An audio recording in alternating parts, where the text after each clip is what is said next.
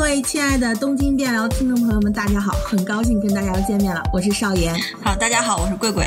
我是波儿，你们就是能能知道的这种民乐器都有哪些？鼓、锣。锣，哎呀，说起来就变成了唱红白喜事儿的 唱戏的了，唢呐。哎呦天呀，你可是没有听过唢呐吹出来有多好听。我有一年去听这个民乐的演唱会，就是那个吹唢呐的这种音乐世家，他吹的那首《百鸟朝凤》，我的神呀，真的是封神啦！直接我从来没有听过那么好听的唢呐。那个声音一起啊，就是瞬间就人的汗毛就蹭就起来了。我现在说起来，我身上汗毛就竖起来了。我就现在脑子里一直就回想着那个演奏家他吹唢呐的那个，真的好，我词穷的，我形容不出来的。可能在大多数人的这个认知里，唢呐就是吹红白喜事儿，但是人家吹的真的很高端，就你才知道原来唢呐。对呀、人家都说了，唢呐一出，天下归一。